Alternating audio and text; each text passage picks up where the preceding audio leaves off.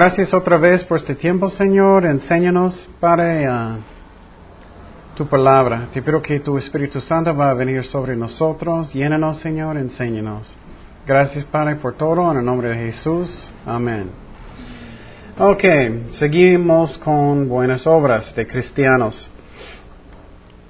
Lo que vamos, una, recompensa uh, son coronas, coronas. Dios va a darnos coronas. Esos son simbólicos de autoridad. Yo creo que es responsabilidad en el milenio y también en el cielo. es como dije la última vez, no vamos a estar con arpas solamente en una nube todo el tiempo con pies arriba. Dios va a darnos um, responsabilidad. Entonces, para mí, algo que yo recuerdo antes de aceptar a Jesucristo, mi vida no tenía nada de propósito. Y finalmente cuando acepté a Cristo, yo recuerdo pensando, ay, finalmente yo sé que la razón que estoy aquí, yo, sé, entiendo. Entonces yo quería vivir para Cristo todo, todo lo que estoy haciendo, cada momento que puedo. Porque todo lo que hago aquí es para eternidad signifique. Y entonces vamos a tener coronas. Y uh, yo no quiero tener un corona de Burger King, yo quiero uno bueno. Primero tipo de corona es muy interesante, son personas que viven, bueno, se llama corona incorruptible, corona incorruptible.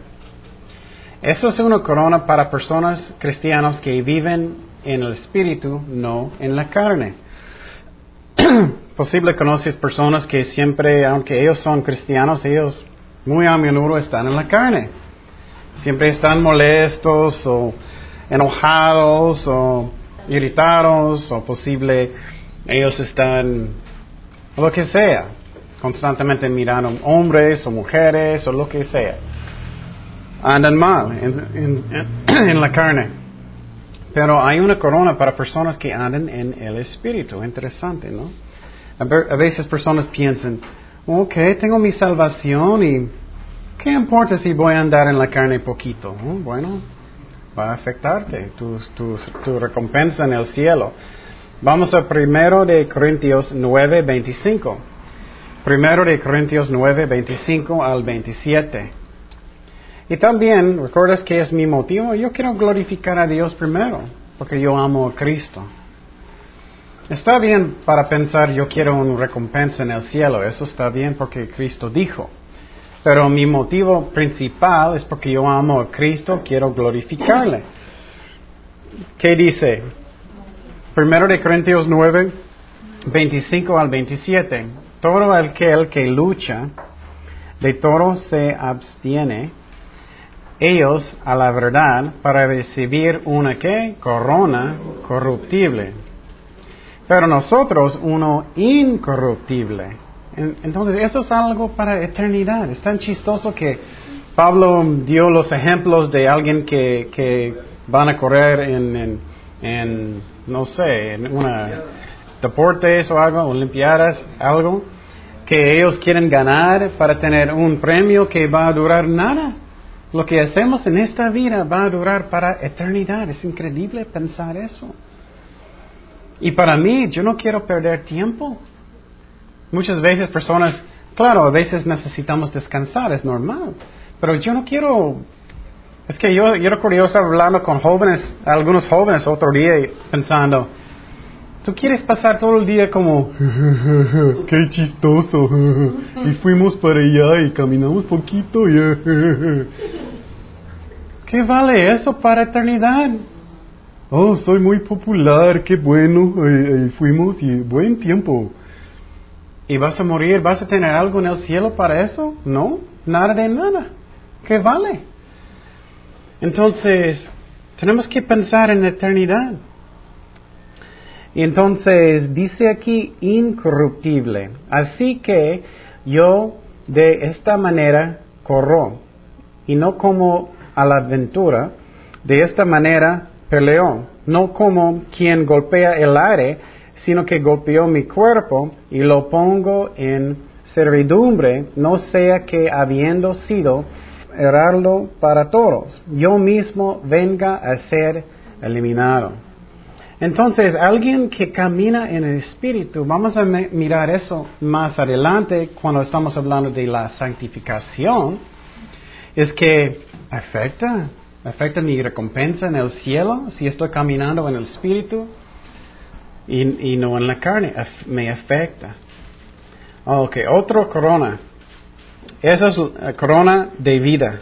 Corona de vida también es una corona que es para personas que sufren para Cristo, personas que mueren para Cristo. Dios va a darlos una corona.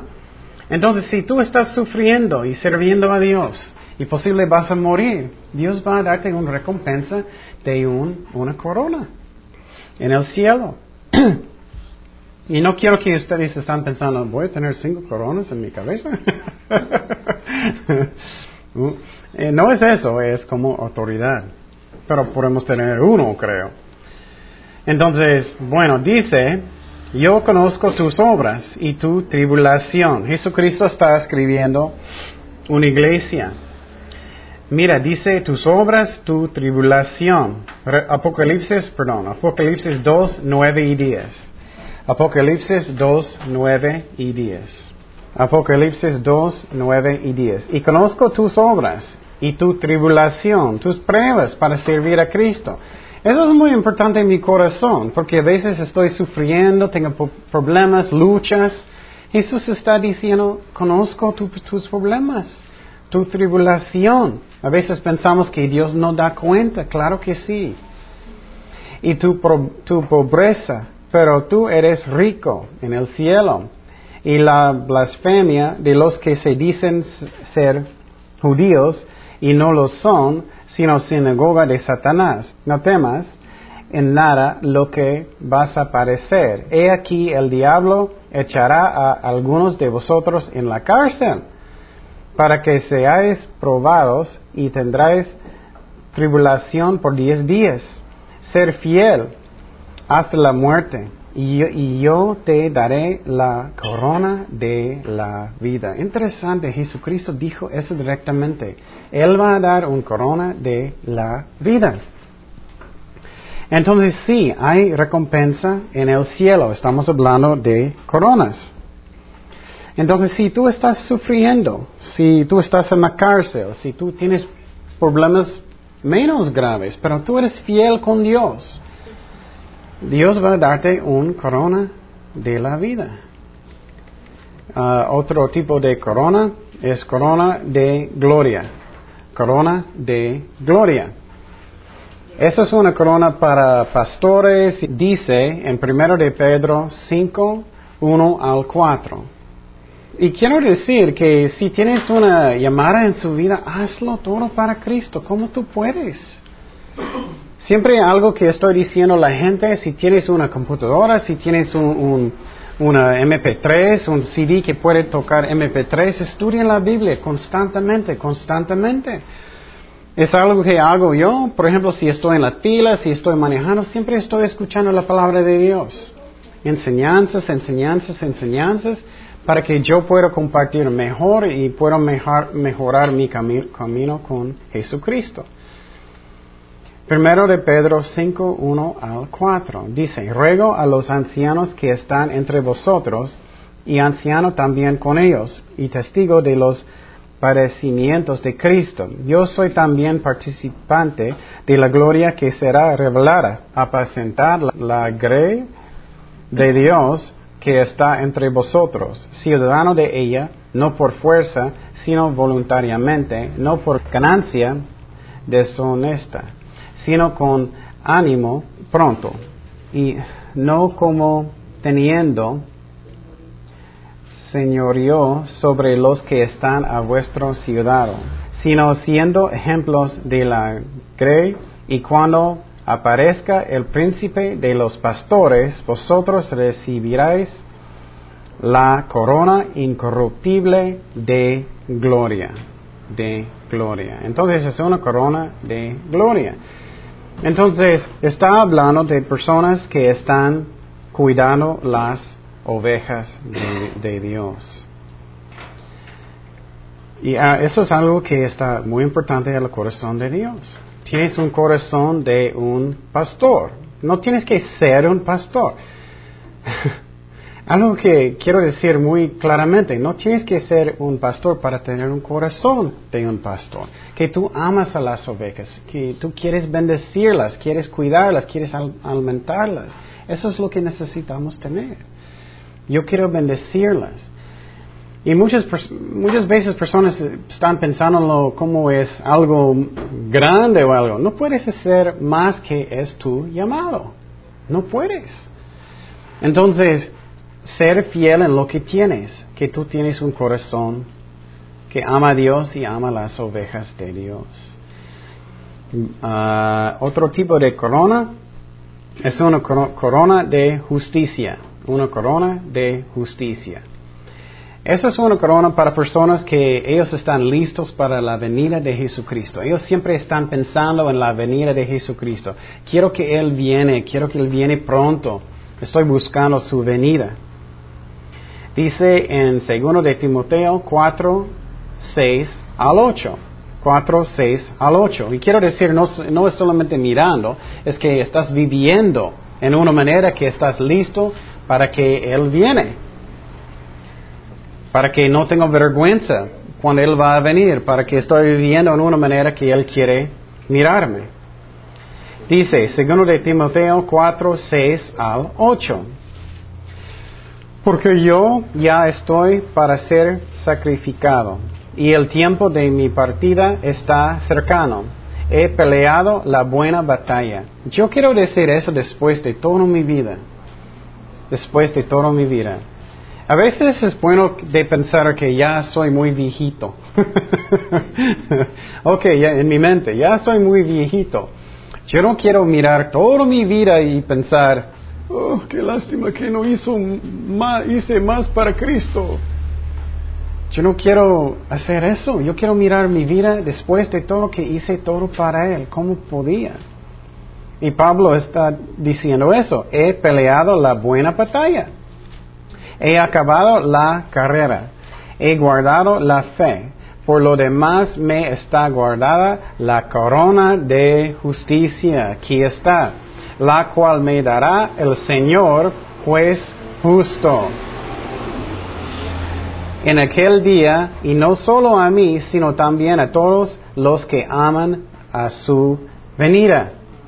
Entonces, esas son las personas que están haciendo todo como ellos pueden para Cristo. Ellos están mirando que Cristo va a venir. Ellos están viviendo para Cristo.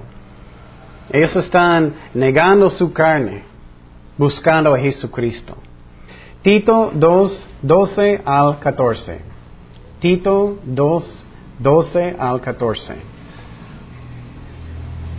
Dice, enseñándonos que renunciando a la impiedad y a los deseos mundanos, vivamos en este siglo sobria, justa y piadosamente, guardando la esperanza bienaventurada y la manifestación gloriosa de nuestro gran Dios y Salvador Jesucristo, quien se dio a sí mismo por nosotros, por redimirnos de toda iniquidad y purificar para sí un pueblo propio celoso de buenas obras. Entonces son personas que ellos están buscando la venida de Jesucristo, ellos quieren vivir toda su vida para Cristo, ellos van a tener una corona. Que en esta corona, que Dios va a dar una uh, corona para personas que están buscando que el Señor va a venir. Ellos quieren vivir para Cristo todo con todas sus fuerzas y vivir una vida pura también. Dice en 1 de Juan 3, 2 y 3, 1 de Juan 3, 2 y 3. Y la cosa que iba a decir es que muchas veces cristianos, ellos piensan que después de la muerte, que cada persona, que Dios va a decir a cada persona, bien hecho, bien hecho. Pero sinceramente creo que eso es un engaño. Tenemos que pensar muy bien, estoy haciendo mi vida para Cristo. Yo creo que muchos cristianos, ellos van a llegar con, con Cristo y Dios va a decir, bueno, aquí está poquito y aquí está poquito. Porque Dios no, y posibles personas van a pensar, oh, yo voy a tener todos los coronas y todo, y cuando ellos llegan no van a tener nada o poquito. Tenemos que pensar, yo quiero ser fiel. Entonces, cuando Dios dice que Él va a dar a los fieles, tenemos que ser fieles, ¿no? Entonces, ¿qué dice aquí? amados, ahora somos hijos de Dios y aún no se ha manifestado lo que hemos de ser, pero sabemos que cuando Él se manifieste seremos semejantes a Él porque le veremos tal como Él es. Y todo aquel que tiene esta esperanza en Él, su venida, se purifica a sí mismo así como Él es puro. No somos salvados porque soy perfecto, que porque puedo caminar perfecto. No, es un regalo, es un don de Dios. Pero como caminamos con Dios nos afecta, nos afecta. Dios nos usa por gracia, nunca merecemos nada. Pero voy a darte un ejemplo obvio. Si eres una persona que siempre está enojado o irritado con la gente, ¿crees que puedes servir a Dios muy bien? No. Si siempre eres muy arrogante y malo con la gente, ¿puedes servir a Dios bien? No. Entonces sí te afecta cómo estamos caminando con Dios. Finalmente, otra corona es la corona de regocijar. Corona de regocijar. Ok, vamos a primero de Tesalonicenses 2, 19 y 20. Primero de Tesalonicenses 2, 19 y 20. Dice, porque cuál es nuestra esperanza o gozo o corona que me gloríe. ¿No lo sois vosotros delante de nuestro Señor Jesucristo en su venida? Y mira que dice, es cuando es la venida de Jesucristo. Entonces lo que significa eso es que Pablo estaba hablando con la iglesia, con las personas que él, él ayudó para alcanzarlos para aceptar a Jesucristo. Y él dice, vosotros sois nuestra gloria y gozo. Entonces, si tú estás evangelizando, tú estás buscando lo que Dios quiere, si tú, tú, estás dando dinero para evangelizar personas en las iglesias, lo que sea, Vas a tener una corona si tú eres fiel en eso. Entonces, esa corona es para personas que quieren alcanzar almas. Si quieren alcanzar almas. Checa su corazón hoy. ¿Vas a tener uno de esas coronas? ¿O vas a tener solamente uno de Burger King o nada? ¿Vas a, ¿Qué vas a tener? Pregunta su corazón. Burger King. Ellos tienen coronas de plástico, de papel. Pregunta su corazón, ¿eres fiel? Pregunta su corazón, ¿cómo soy? Estoy fiel en estudiando la Biblia, estoy fiel en orar, estoy fiel con mi familia, con mis hijos, estoy fiel en orar, estoy fiel en mi ministerio. ¿Estoy haciéndolo por mí o estoy haciéndolo para que todos van a pensar que soy tan bueno. ¿Dónde está mi corazón? Y finalmente, si Dios va a darnos una corona, ¿qué vamos a hacer con nuestras coronas? Vamos a, vamos a ver. Vamos a Apocalipsis 4, 8. Apocalipsis 4, 8 al 11. Apocalipsis 4, 8 al 11. Y quiero decir que podemos cambiar instantáneamente. Ahorita tú puedes decidir, voy a buscar a Dios con todo mi corazón. Y puedes cambiar. Apocalipsis 4, 8 al 11 dice, esa es una escena enfrente del trono de Dios. Y um, hay algunos ancianos que están enfrente, ellos eh, representan la iglesia ¿Y qué dice? Y los cuatro seres vivientes tenían cada uno seis alas, y alrededor y por dentro estaban llenos de ojos, y no cesaban día y noche de decir, Santo, Santo, Santo es el Señor Dios Todopoderoso, y el que era, el que es, y el que ha de venir. Y siempre que aquellos seres vivientes dan gloria y honra y acción de gracias al que está sentado en el trono, al que vive por los siglos de los siglos, eso va a pasar realmente. Es increíble pensar. Y adoran al que vive por los siglos de los siglos. ¿Y qué ellos hicieron? Y echan sus coronas delante del trono diciendo, Señor, digno eres de recibir la gloria y la honra y el poder, porque tú creaste todas las cosas y por tu voluntad existen y fueron creadas. Y entonces, qué increíble, un día vamos a echar nuestras coronas. ¿Y vas a echar tu corona falsa de Burger King o vas a echar lo que tienes? ¿A qué vas a hacer? ¿Podemos ser fieles o no? Y entonces pregunta su corazón. Y pregunta su corazón, ¿qué es mi motivo? Tengo un corazón que es un serviente. Un serviente. Jesús dijo, si tú quieres ser número uno en el cielo, tienes que ser un serviente. Y quiero darte un ejemplo práctico. Por ejemplo, María y Marta. En vez de si ella sabía más, pero por ejemplo, si tú estás sirviendo como ellas y alguien no está ayudándote y tú estás molesta en tu corazón, estás enojado o algo así, enojado, ellos no están ayudándome, ellos están, mira, eh, su corazón está mal. Cada persona va a estar en el trono, en el trono, en el tribunal de, uh, de Cristo. Todos van a estar enfrente. Y si alguien no quiere ayudarte o algo y tú estás haciendo mucho, bueno, tienes más premios en el cielo, más recompensa. Tú puedes pensar, bueno, voy a tener más y tú no. y ora por ellos. Pero tenemos que, tener un corazón de un serviente. Y claro, a veces personas van a tomar ventaja y eso. En esas situaciones necesitamos hablar con ellos a veces y eso es así.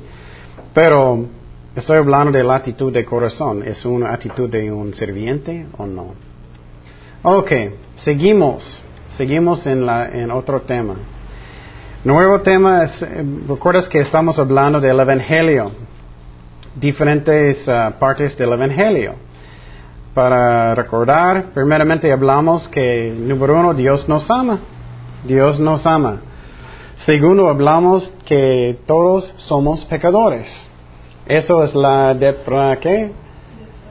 depravación, que todos tenemos una naturaleza pecaminosa. Estamos hablando ahorita de la pena, o no, hablamos en el pasado, la pena de la muerte, de la pena de pecado es la muerte. ¿Qué tipo de muerte? Espiritual. Espiritual. Hablamos del infierno, el lago de fuego. Hablamos de imputación de pecado y también hablamos del juicio, el lago de fuego. Y entonces, ahorita lo que vamos a hablar es que Jesús pagó la pena de la muerte por mí. Jesús pagó la pena de la muerte por mí. La palabra sustitución, sustitución es la palabra. ¿Alguien sabe lo que significa sustitución? Significa en lugar de. En lugar de. Jesucristo murió en lugar de nosotros. En lugar de nosotros. Él murió en mi lugar. Sustitución. Y entonces, hay dos palabras en griego de vamos a hablar. Dos palabras. Uno es anti Ah, no, anti, anti, A-N-T-I, anti. Y la otra es Hooper, Hooper, J-U-P-E-R. J-U-P-E-R.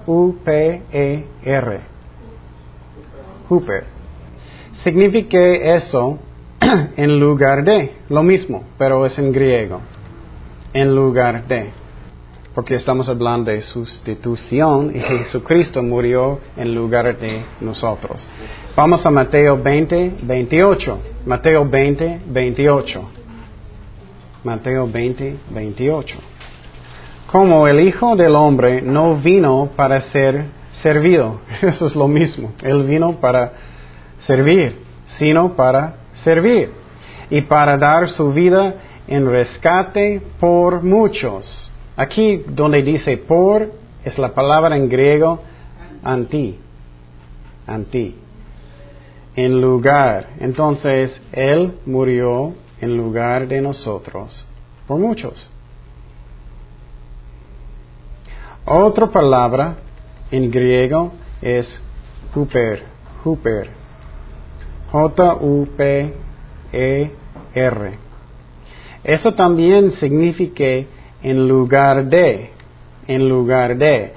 Pero también puede significar como un beneficio, como un beneficio. Por ejemplo, cuando Jesús murió en mi lugar, claro, eso es sustitución, pero también tengo el beneficio de lo que Él hizo para mí. Puede significar a los dos. Ok, vamos a... Es griego también. Vamos a Filemón 1.13. Filemón 1.13. En esta parte, en este libro, lo que pasó es que había un esclavo y él se fue con Pablo y él estaba ayudando a Pablo y Pablo le gustó. Él se llama Omnésimo. Y Omnésimo era un esclavo y Pablo necesitaba mandarlo otra vez a Filemón porque él era su, su dueño. Pero Pablo, Pablo dijo a Filemón, ay, me gustaría que Él está conmigo en tu lugar para que Él está ayudándome si como tú fuera, estaba conmigo.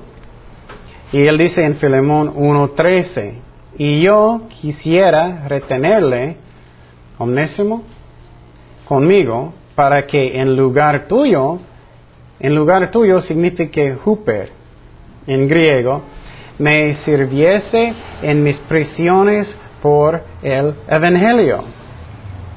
Entonces Pablo está diciendo, hoy me gustaría que Él va a ayudarme en tu lugar, que Onésimo va a ayudarme donde estoy, en tu lugar, Filemón.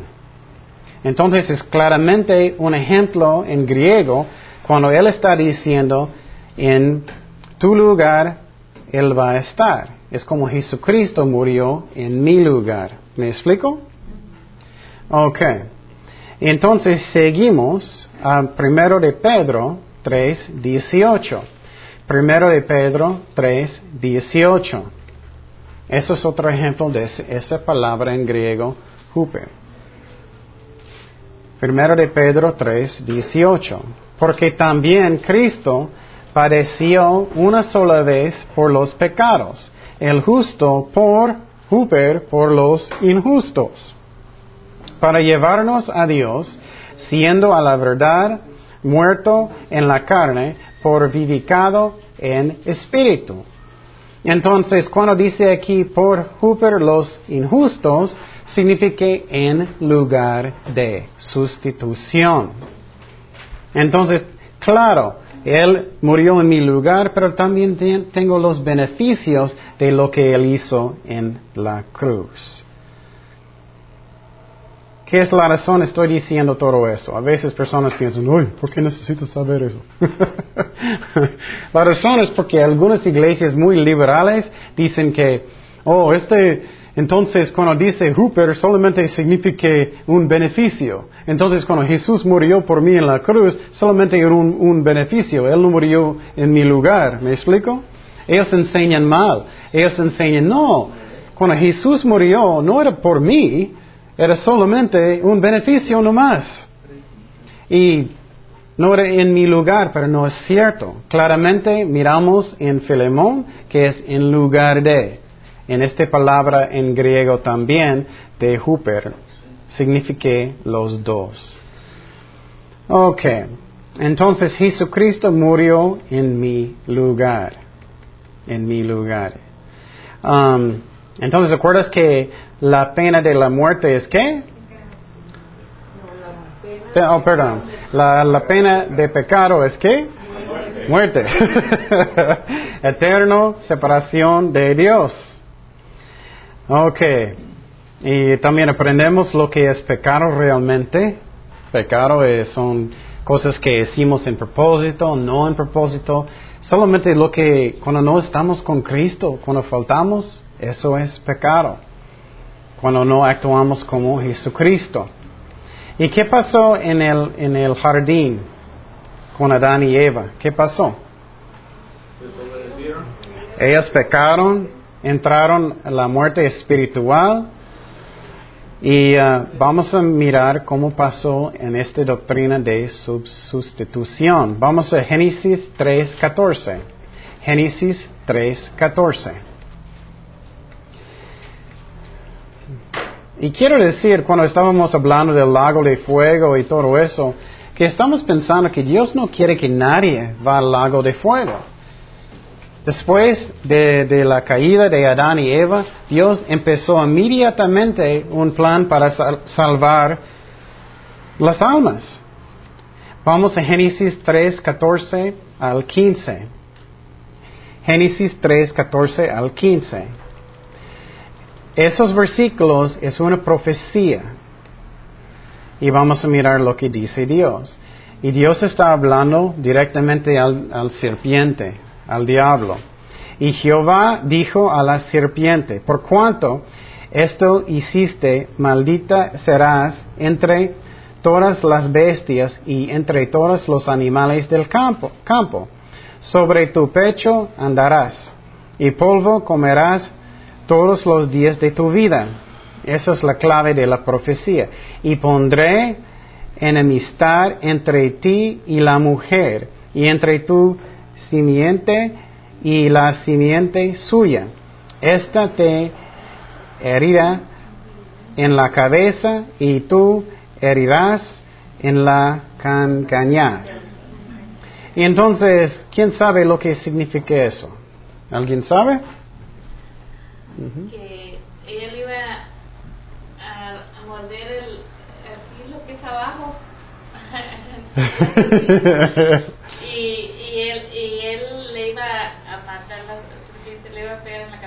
Sí, sí, exactamente. Ok, sí, es cierto. Lo que va a pasar es que es como, como serpiente va a morder su pie, y, pero Jesús va a destruir la cabeza del diablo. Pero vamos a mirar un poquito más profundo. Dice que Él va a poner enemistad entre a ti y la mujer. Mujeres no tienen, uh, no tienen simientes. Entonces, ¿qué significa esa profecía? ¿Es una profecía de qué? Mujeres no tienen simientes, entonces está hablando del nacimiento de Jesucristo de una virgen. Es lo que está hablando. Porque ella no tiene, es una profecía del nacimiento de una virgen. Entonces, eso es primera parte de esa profecía. También va a haber una enemistad entre uh, la simiente de él y del Satanás. ¿Qué significa eso? De Jesús y de demonios. De demonios. Entonces, eso es una profecía, ¿ya me, me explico? ¿Entiendes? ¿Sí? Entonces esa es una profecía inmediatamente después de la caída que Dios va a salvar, tiene un plan para salvar almas. Dios está diciendo, ok, lo que va a pasar es, va a haber como enemigos entre Jesucristo y el diablo. Y lo que pasa es cuando Jesucristo va a morir en la cruz, eso es como solamente estás uh, uh, en los pies mordiéndolos. Pero en la cruz, ¿qué pasó con Satanás? Ya él no puede hacer nada. Entonces, eso es lo que pasó en la cruz, es que Dios venció y Dios tenía la victoria. Es una profecía de la cruz y la guerra entre uh, Jesucristo y el diablo. Jesucristo ganó en la cruz. Okay. Ok, después de eso, quiero que ustedes piensen. Entonces, después de eso, ¿qué pasó con Adán y Eva? Ellos pecaron y de repente ellos eran, ¡Ah! somos desnudos. ¿Qué pasó? ¿Qué ellos, ellos hicieron? ¿Alguien recuerdas? Ellos hicieron uh, como ropa de, de, uh, de higos, ¿no? Vamos, Génesis 3.7. Génesis 3.7. Entonces ellos eran, oh, somos desnudos y ellos hicieron ropa de, de higos. Dice, entonces fueron abiertos los ojos de ambos y conocieron que estaban desnudos. Y entonces cosieron hojas de higuera, y se hicieron delantales. Entonces, quiero que tú pienses muy bien, esta parte es muy importante. Ellos ya hicieron su, su vestido, todo, los zapatos de, higo, de, de ¿no? Pero, ¿qué pasó un poquito más adelante? ¿Qué hizo Dios? Exactamente. Él, él hizo un sacrificio, el primer sacrificio en la Biblia. Vamos a Génesis 3.21. Génesis 3.21. Entonces, desde el principio es necesario tener un sacrificio de sangre para pecado. Eso es la clave de todo. Necesitamos un sacrificio de sangre por pecado. Génesis 3:21. Y Jehová Dios hizo al hombre y a su mujer túnicas de pieles y los vistió, vistió. Y entonces, ¿dónde ellos encontraron esas túnicas de pieles? Ellos no, se fueron a una tienda, ¿no? Dios tenía que, ¿qué? Matar un animal.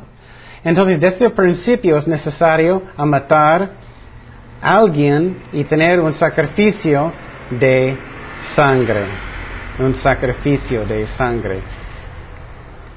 Recuerdas que estamos aprendiendo de la doctrina de la sustitución, empezó desde el principio.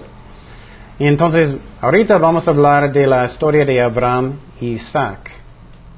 La historia de Abraham y Isaac. Vamos a Génesis 22, 1. Génesis 22, 1. Aconteció después de estas cosas que probó Dios a Abraham y le dijo, Abraham, y él respondió, heme aquí, y dijo, toma ahora tu hijo, tu único Isaac, a quien amas, y vete a tierra de Morián, y ofrécelo allí en holocausto sobre uno de los montes que yo te diré. Y Abraham se levantó muy de mañana, y enalbardó su asno, y tomó consigo dos siervos suyos, y a Isaac su hijo, y cortó leña para el holocausto, y se levantó y fue al lugar que Dios le dijo.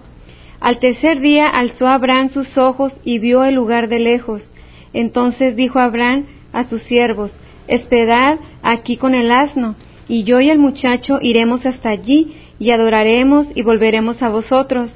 Y tomó Abraham la leña del holocausto, y la puso sobre Isaac su hijo, y él tomó en su mano el fuego y el cuchillo, y fueron ambos juntos.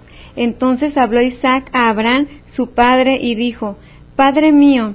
Y él respondió, Heme aquí, mi hijo. Y, y él le dijo, He aquí el fuego y la leña, mas, ¿dónde está el cordero para el holocausto? Y respondió Abraham, Dios se proveerá de cordero para el holocausto, hijo mío. E iban juntos, y cuando llegaron al lugar que Dios le había dicho, edificó allí Abraham un altar, y compuso la leña, y ató a Isaac su hijo, y lo puso en el altar sobre la leña. Y extendió Abraham su mano y tomó el cuchillo para degollar a su hijo. Entonces el ángel de Jehová le dio voces desde el cielo y dijo, Abraham, Abraham. Y él respondió, heme aquí. Y dijo, no extiendas tu mano sobre el muchacho, ni le hagas nada, porque ya conozco que temes a Dios, por cuanto no me rehusaste tu hijo, tu único. Entonces alzó Abraham sus ojos y miró, y he aquí a sus espadas un carnero trabado en un zarzal por sus cuernos, y fue Abraham y tomó el carnero, y lo ofreció en holocausto en lugar de su hijo. Y llamó a Abraham el nombre de aquel lugar, Jehová proveerá. Por tanto se dice hoy, en el monte de Jehová será provisto. Y llamó el ángel de Jehová a Abraham por segunda vez desde el cielo, y dijo, Por mí mismo he jurado, dice Jehová, que por cuanto has hecho esto y no me has rehusado tu hijo, tu único hijo, de cierto te bendeciré y multiplicaré tu descendencia como las estrellas del cielo y como la arena que está a la orilla del mar, y tu descendencia poseerá las puertas de sus enemigos. Entonces, lo que estamos aprendiendo, quiero que estamos pensando lógicamente. Miramos en Génesis, ¿qué miramos? Desde el principio es necesario tener un sacrificio de sangre para tener perdón de sus pecados. Y personas en el mundo que piensan, oh, yo puedo ser una buena persona, yo puedo hacer buenas obras para tener salvación, ¿no? Desde el principio, principio es sangre, solamente sangre. No es buenas obras, no es que estoy portando perfectamente bien, es sangre desde el principio. Miramos eso. Jesús, um, Dios hizo túnicas de pieles para Adán y Eva. Y estamos mirando en esa parte un ejemplo como una profecía en una manera que Dios va a dar su hijo como un sacrificio. Y esta parte es increíble pensar. ¿Cuántos años, alguien sabe cuántos años Isaac tenía cuando eso pasó? Como 17, escuché 30 de otra persona, pero 17 algo, él tenía muchos años. Él no era un alguien chiquito. Entonces, puedes imaginar cómo obediente este hijo, como el hijo de Dios, era cuando él, él, uh, él ofreció su cuerpo como un sacrificio. Y entonces, lo que pasó es que Abraham, él se fue con Isaac para sacrificar su único hijo en, los ojos de Dios, su único hijo. Y entonces es un tipo de lo que pasó con Jesucristo. Entonces, es increíble que, que, Abraham, él estaba listo, él tenía un cuchillo, puedes imaginar, no era un niño chiquito, listo para matarlo, y de repente apareció un ángel diciendo, no, no, no lo haces. ¿Y qué dice en versículo 8? ¿Qué dice? Dios se proveerá de cordero para el holocausto. Entonces Dios va a proveer su Hijo, Jesucristo, por el sacrificio por nuestros pecados. Y Dios provió. Dice en versículo 13 que Abraham, ah, entonces alzó Abraham sus ojos y miró, y he aquí a sus espaldas y un carnero trabajo en un zarzal por los cuernos y fue Abraham, tomó el carnero y lo ofreció el holocausto en lugar de su hijo. Y quiero que tú pienses que eso es un ejemplo de un sacrificio de sangre. Necesitamos fijar en sangre, no en buenas obras, nada de eso, en sangre que es necesario, es la pena de pecado. Y entonces, eso es la razón que la Biblia llama a Jesucristo ¿qué? El Cordero de Dios. Y vas a mirar más claramente en tu mente que es la razón que es, Él es el Cordero de Dios. Y semana próxima vamos a hablar más de esta sustitución, doctrina, cuando vamos a hablar de la Pascua, de la Pascua. Y tus ojos van a abrir más y más y más cuando tú piensas que Jesús es el Cordero de Dios. Y vas a sentir más, más ah, amor por Dios. Es increíble que Dios, es santísimo, poderoso, que Él bajó como un Cordero para matar, para golpearlo, para morir en mi lugar. Sustitución en mi lugar, como un Cordero copiándolo, pegándolo, sangre para morir en mi lugar por mis pecados.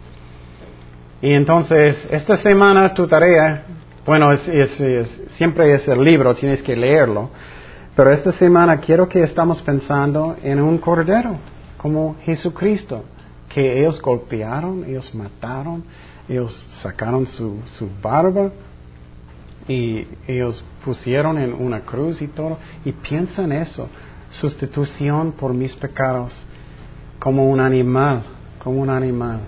Qué amor que Dios tiene para nosotros. Oremos. Señor, gracias por tu palabra, gracias por tu sacrificio, Jesús. Después de estudiar pecado, sabemos que todos merecemos el infierno, el lago de fuego. Pero gracias Jesús por morir por nuestros pecados, como un cordero, como Abraham, como el Padre en el cielo dando su Hijo, su único Hijo, para mis pecados, en lugar de mis, mi sacrificio, mi, mi muerte, Señor. Gracias, Señor, que, que tú hiciste eso, Jesús. En el nombre de Jesús, amén.